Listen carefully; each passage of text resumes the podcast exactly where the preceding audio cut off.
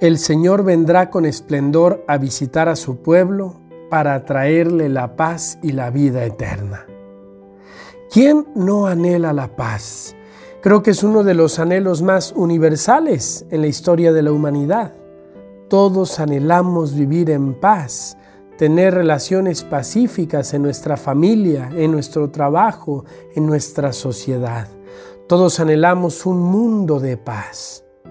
La antífona de la misa de hoy nos dice que Dios quiere venir a darnos la paz. Nuevamente se nos ofrece una promesa. Ayer hablábamos de cómo Dios antes de pedir algo promete.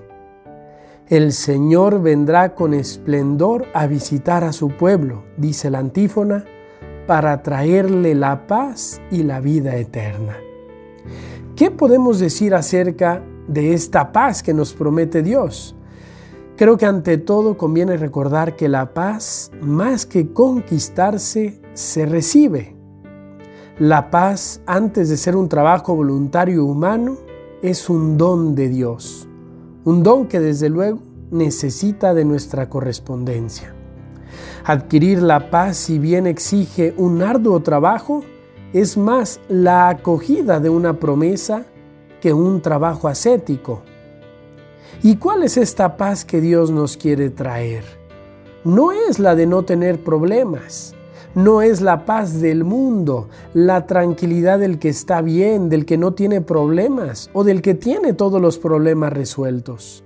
La paz que nos ofrece Dios es distinta. Esta puede ser recibida incluso en situaciones humanamente difíciles, pues tiene su fuente en Dios.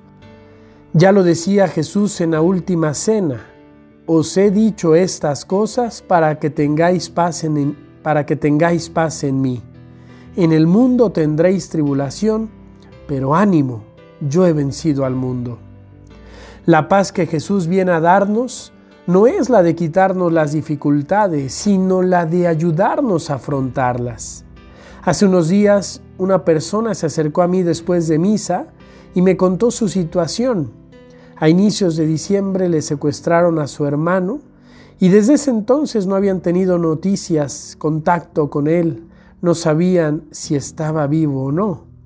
Una situación verdaderamente dolorosa. Se me partía el corazón. Y esta persona estaba llorando, se desahogaba delante de mí, pero yo veía cómo a pesar del dolor, su alma iba recobrando la paz.